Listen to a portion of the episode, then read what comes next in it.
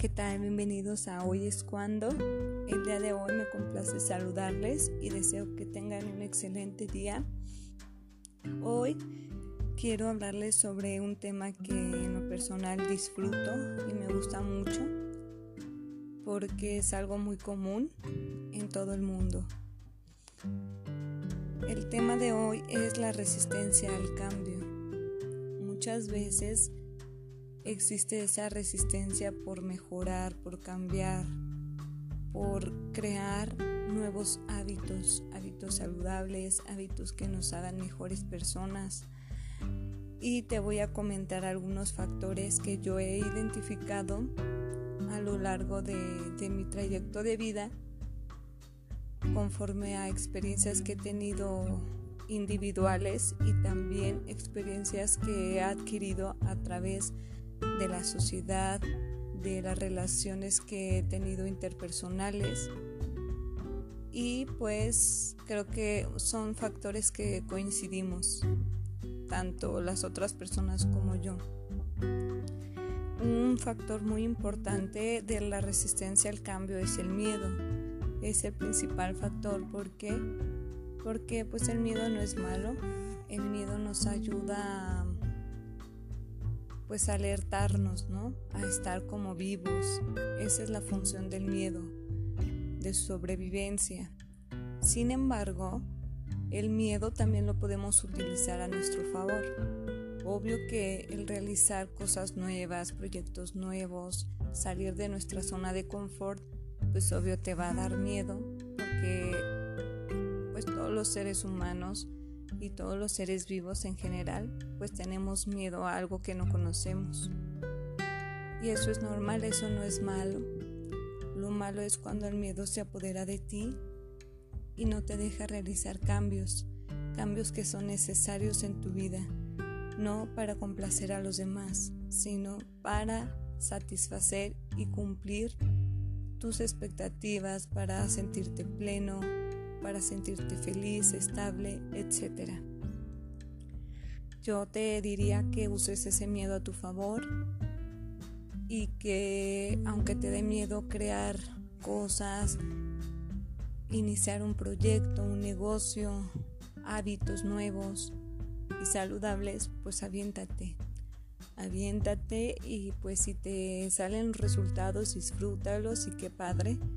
Y si no te salen los resultados, pues no te preocupes, sigue intentando que eh, así vas a conseguir el éxito. Muchas personas se dejan caer cuando a la primera vez intentan y no les sale. Entonces lo dejan, dicen, ay, no, esto no es para mí. Y lo, lo dejan. Y pues no, las personas realmente exitosas y empresarios, si hacemos una, una mm, investigación más profunda, pues nos vamos a encontrar que todos coinciden con que iniciaron con miedo y quizá hasta llegaron a fracasar, porque después del fracaso puede llegar el éxito. Sin embargo, son personas con la mentalidad de tiburón. ¿Qué es la mentalidad de tiburón? Bueno, yo me quedé asombrada cuando leí cómo es la mentalidad del tiburón blanco, porque son animalitos que no pueden estar sin hacer cosas, siempre están haciendo cosas, porque cuando dejan de hacerlo, se mueren.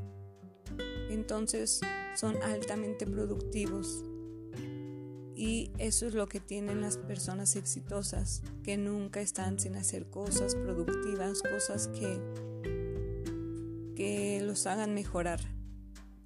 Entonces, pues, si tú tienes algún objetivo, plantéatelo bien. Puedes escribirlo o puedes tenerlo en tu mente o como tú quieras, pero no solamente tenlo ahí, sino trabaja por él que muchas veces nos planteamos un sinfín de objetivos y no los logramos, pero no, no los logramos porque no es, no es que porque no podamos, porque todo se puede, solo hay que plantearlo bien y ejecutarlo. Llevarlo a cabo con esfuerzo, con disciplina, con compromiso y lo vas a lograr. otro de los factores que también identifiqué es el conformismo, que va identificado o relacionado con el miedo. El conformismo pues es muy fácil estar en una zona de confort porque pues es una zona que ya conoces, que, que ya te, te provocó en su momento estabilidad, pero quiero agregar algo o destacar algo. La zona de confort tiene sus pros y sus contras. Los pros es que, bueno, ahí está conformidad, esa estabilidad, esa... Pues sí, siempre haces lo mismo, es una rutina. Esos serán como los pros, ¿no? Y los contras, pues que a veces llega la insatisfacción, llegas a desesperarte, a frustrarte y demás. Pero, agrego un pero porque pues la zona de confort pues no es tan mala ni tan buena.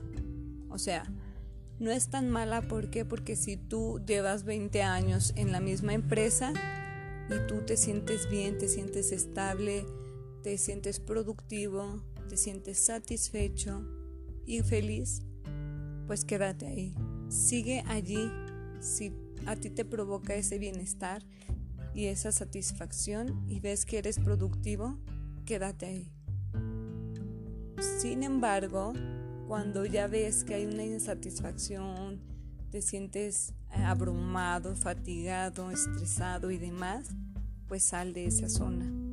Sal inmediatamente porque esa zona puede llegar a afectarte no solamente en, lo emocional, sino también en lo físico, en lo mental, en lo psicológico, en todos los aspectos de tu vida asimismo afectando las relaciones intra e interpersonales. Entonces, pues también influyen mucho o se incluyen dentro de estos factores las creencias, ¿no? Y dentro de estas creencias pues se encuentran las familiares. Muchas veces venimos preprogramados. ¿Por qué? Porque la familia a veces te, te inculca cosas que tu mentalidad se las llega a creer. Sin embargo, eso no quiere decir que ellos sean los culpables de, cómo estás ahorita. No, no, no. O de tus fracasos. No. Cada uno a cierta edad pues ya se vuelve responsable de lo que piensa, de lo que dice y de cómo actúa. Y también de lo que siente. Entonces, pues para mejorar esas creencias que ya vienes arrastrando de tiempo atrás, pues es importante que hagas un autoanálisis. Quizás si te sirve escribir y reflexionar, pues hazlo. A veces es importante y eso te ayuda a centrarte, a estar aquí en el, en el presente y a construir tu, tu presente y posteriormente tu futuro. Entonces puede funcionar. También las amistades, yo siempre lo he dicho, cuida mucho con quien te juntas, con quien te reúnes, porque como lo he dicho anteriormente, pues somos el resultado de las personas con las que más convivimos. Entonces, pues como siempre lo, he dicho, si te juntas con personas negativas, con personas que tienen cero hábitos positivos, cero hábitos saludables, pues que crees, se te van a pegar. ¿Por qué? Porque pues si te juntas con ese tipo de personas casi siempre, frecuentemente, pues obvio te vas a contagiar de eso. Y bueno, no me gusta la palabra contagiar porque no es una enfermedad, pero pues se te pega, ¿no? Se te pegan los hábitos que, que las otras personas traen. Entonces, pues aguas, aguas. Y yo te diría que también dentro de los factores que, que influyen aquí, pues es la mentalidad. Quizá ya lo expliqué anteriormente, pero a veces hay mucha resistencia al cambio, ¿no? Porque ya llegamos con esa mentalidad de, no, pues es que para que como sano si algún día me voy a morir, ¿no? no, pues es que para qué leo si es perder el tiempo y pues no. No, pues para qué, para qué hago ejercicio si todos modos, eh, nadie se fija en el físico, un suponer, ¿no? O sea, son cosas que tú dices, oye, o sea, entonces no te bañes y te vas a ensuciar, ¿no? o sea, ahí está la lógica, pues te tienes que bañar porque sí, ¿no? Porque necesitas oler bien, aunque te ensucies en el transcurso del día, aunque sudes. Es como si dijeras, no, pues para qué comes si lo vas a desechar, o sea, porque tienes que nutrirte, ¿no? Es lógico, entonces todo tiene una lógica en esta vida. El ejercicio no es para, sí, claro, te ayuda a construir un cuerpo, quizá deseado, el cuerpo que tú vayas deseando o que quieras alcanzar, sí. Es importante la apariencia física demasiado porque pues somos visuales, ¿no? Toda la gente visualizamos y, y nos atrae lo que vemos. Sin embargo, pues también la salud física, la salud interna es muy importante, porque si tú nutres a tu cuerpo adecuadamente, le das los alimentos necesarios y que realmente le funcionen, pues vas a, a generar una estabilidad quizá de salud, quizá no vas a invertir tanto en medicamentos para la diabetes que están muy caros, en tratamientos de hipertensión y quizá hasta puedes salvar tu vida porque las personas con sobrepeso están propensas a tener diabetes y posteriormente a un, a un paro cardiorrespiratorio. Entonces, pues son muchos factores, ¿no? Incluso hasta perder la vista, incluso hasta perder una extremidad por esa enfermedad. Entonces, pues todo está en uno, ¿no? Y también qué tipo de mentalidad te estás creando, qué tipo de historia te estás contando a ti mismo. Siempre lo he dicho y lo que crees, lo creas. Entonces, aguas con lo que pensamos o con lo que deseamos porque se nos puede cumplir muy fácil. Entonces, cuidado.